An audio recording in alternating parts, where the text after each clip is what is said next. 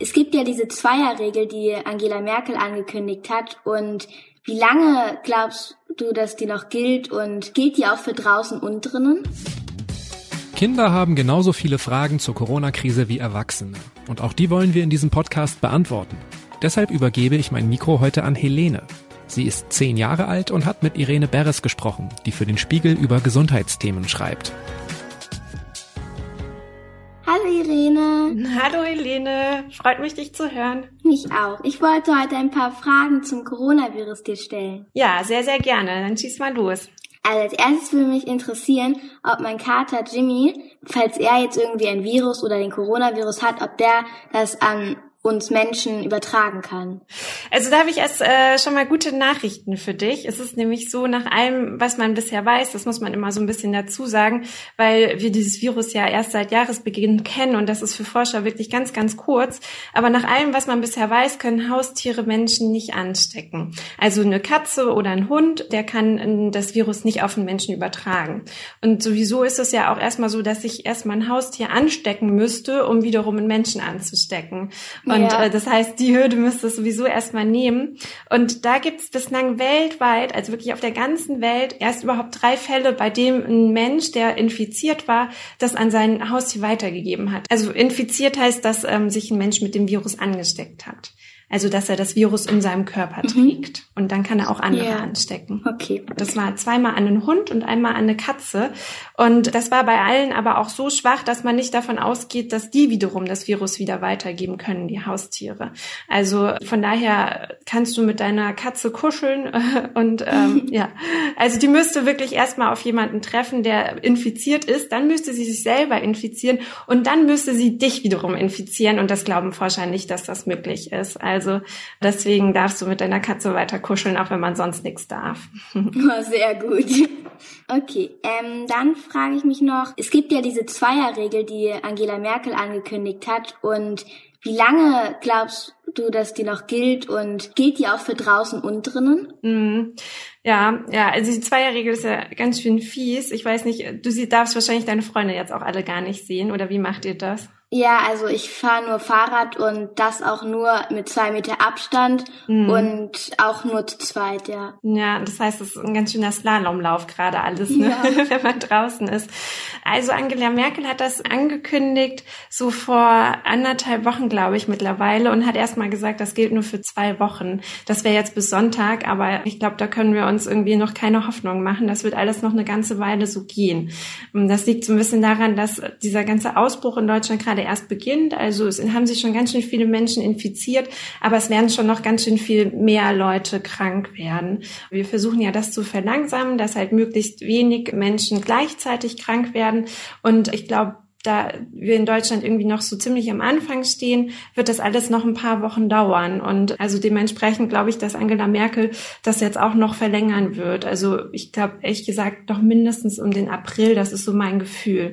Aber ganz, ganz genau sagen kann man das nicht, weil man immer so ein bisschen beobachten muss, was jetzt so die nächsten Wochen bringen und wie viele Leute auch wirklich krank werden. Weil jeder, auch die ganzen Forscher, die können ja jetzt irgendwie immer nur vermuten sozusagen, was passiert. Und dann müssen sie halt beobachten, wie viele Leute auch wirklich krank werden. Das kann man, kann man ja. immer nur abschätzen.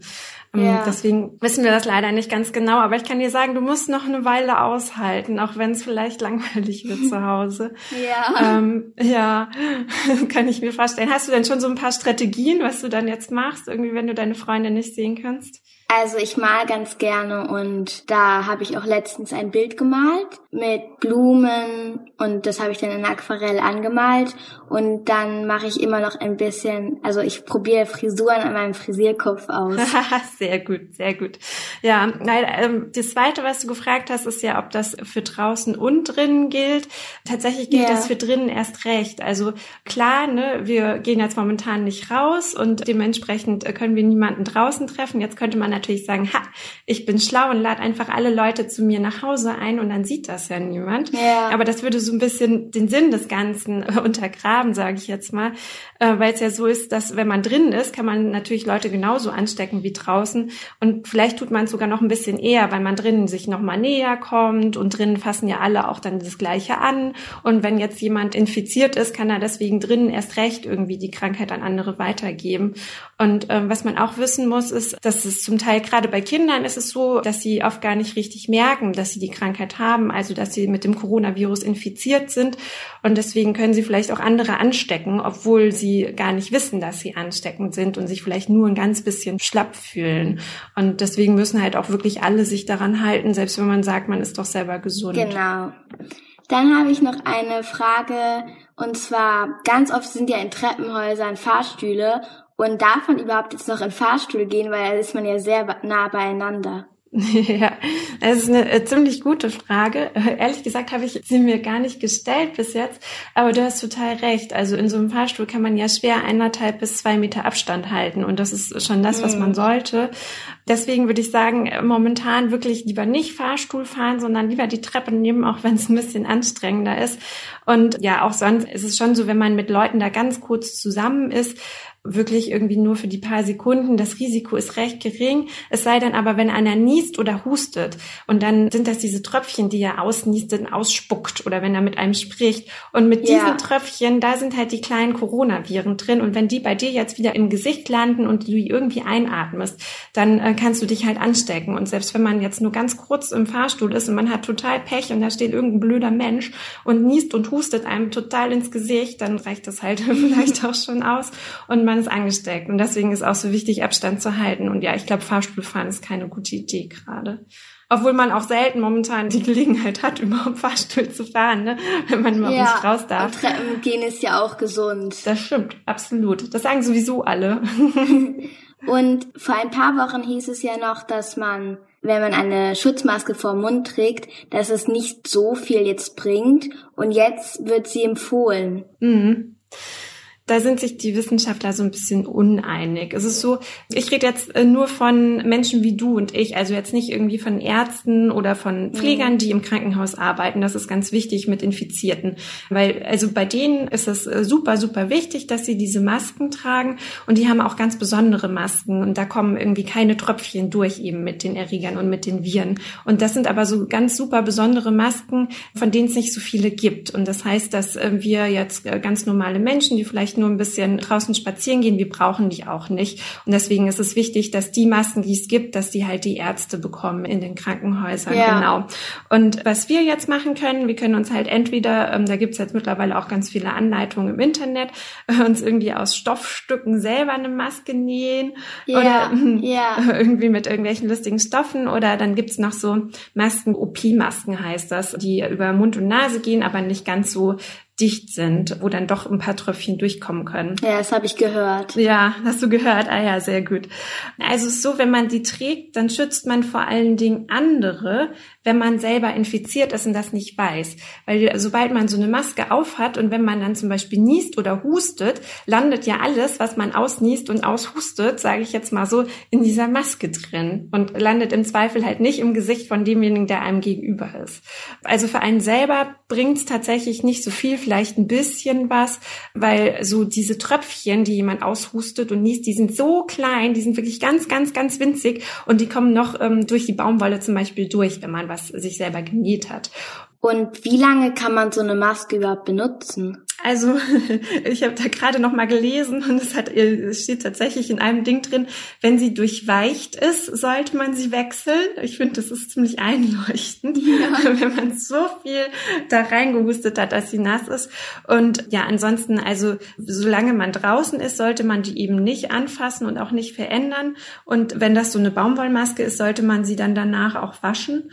Und ähm, so Einmalmasken, also so einfache OP-Masken, die würde ich dann auch austauschen. Also das ist halt das Problem, ne? wenn da einmal diese blöden Viren und dieses Coronavirus, wenn das einmal in dieser Maske drin ist und dann hängt das da halt auch dran. Und ja, dann ist die Maske im Prinzip in Gefahr für alle anderen. Ja, und du hast ja auch eben gerade schon gesagt, die Stoffmasken sollte man reinigen und muss man sie überhaupt irgendwann reinigen, also auch andere Masken jetzt?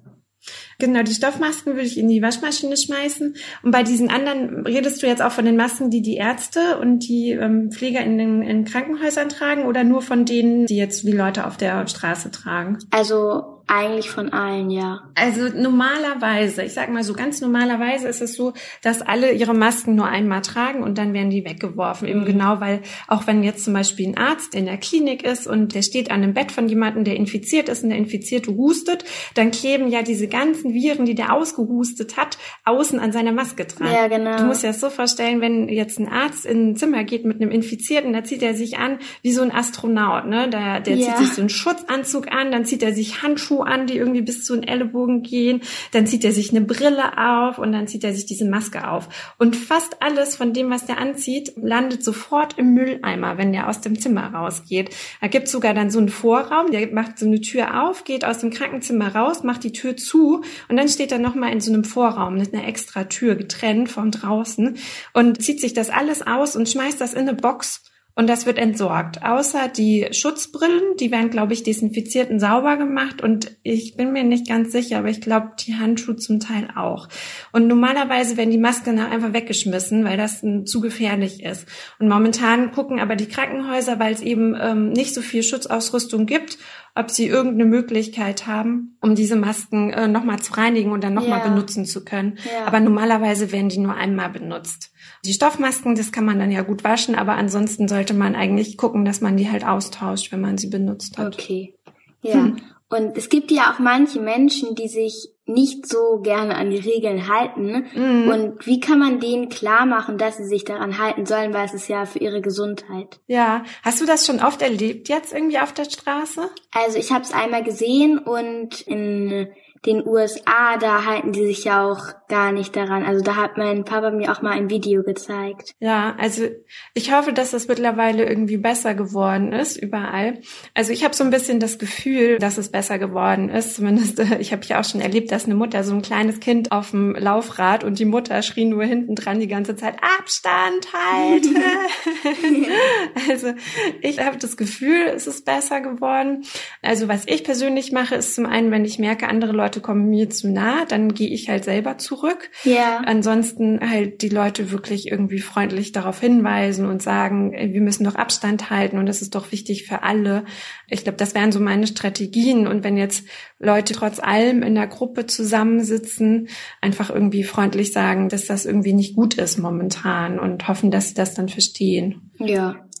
Das waren auch dann alle meine Fragen und ich finde, du hast sie mir sehr gut beantwortet. Dankeschön. Ah, das freut mich. Mir hat es auch Spaß gemacht. Noch mehr Infos zu den aktuellen Entwicklungen der Corona-Pandemie hören Sie jeden Tag ab 18 Uhr im Spiegel-Update. Auch dort beantworten wir immer eine Frage unserer Leserinnen und Lesern.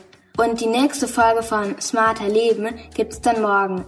Falls Sie uns dazu auch eine Frage schicken wollen, dann schreiben Sie einfach an smarterleben.spiegel.de und wir versuchen dann hier im Podcast eine Antwort darauf zu finden. Ich bin Helene Tietz und bei dieser Folge wurde ich unterstützt von Lenne Kafka, Jasmin Yüksel und Ole Reismann. Vielen Dank an Irene Beres. Unsere Musik kommt von Audio Boutique. Und zum Schluss auch noch eine Info von mir an alle Eltern und Kinder. Nächste Woche am 7. April erscheint das neue Dein Spiegelheft. Dann auch mit vielen Geschichten und Infos rund um Corona. Und morgen übernehme ich wieder hier das Mikro. Tschüss!